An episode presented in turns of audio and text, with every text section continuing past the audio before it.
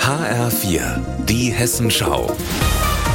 Unser Thema aus Südhessen und Rhein-Main. Mit Heiko Schneider. Hallo. Hören Sie mal. So klang das beim Faschingsumzug in Hainburg im Kreis Offenbach am vergangenen Wochenende.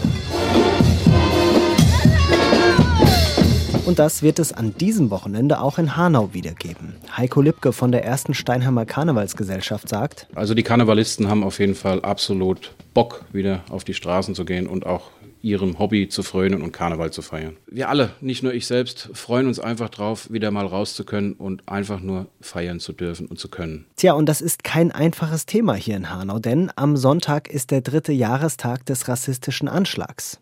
Lipke als Vertreter der Hanauer Karnevalsvereine, Oberbürgermeister Klaus Kaminski und Hinterbliebene des Anschlags haben sich im vergangenen Spätsommer miteinander abgestimmt. Ergebnis: Fasching in Hanau findet statt, wenn auch leicht abgeändert. Der Umzug in der Hanauer Innenstadt am Samstag nimmt eine andere Route als früher, nicht direkt vorbei am ersten Tatort des Anschlags.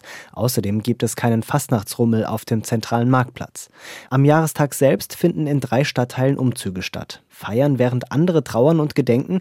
Oberbürgermeister Kaminski glaubt, das geht. Wenn das Motto des Faschingsumzugs am Samstag lautet stärker, bunter Hanau, dann ist das etwas, was, glaube ich, auch einen, einen wichtigen Fingerzeig in Richtung des 19. Februar gibt und der Bekenntnis der Stadt zu, zu Respekt, zu Toleranz, äh, zu einem friedlichen Miteinander. Trauer auf der einen Seite, Freude auf der anderen Seite, das gehöre zum Leben dazu, findet Kaminski. Trotzdem, am Jahrestag des Anschlags werde er nicht an Fastnachtsveranstaltungen teilnehmen.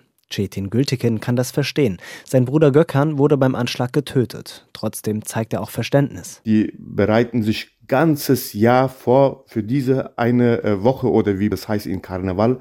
Und äh, wir haben es ja gesehen, durch Corona dürften die das ja zwei Jahre nicht. Deswegen äh, ist es schon richtig, aber äh, das einzig Traurige ist, dass es am gleichen Tag ist. Ähnlich äußern sich auch andere Hinterbliebene. Die meisten haben Verständnis für das Bedürfnis nach Spaß und Freude, erhoffen sich im Gegenzug aber auch Respekt und Rücksichtnahme. Nur so kann dieser Spagat gelingen. Da sind sich die Beteiligten einig. Aus Hanau Heiko Schneider.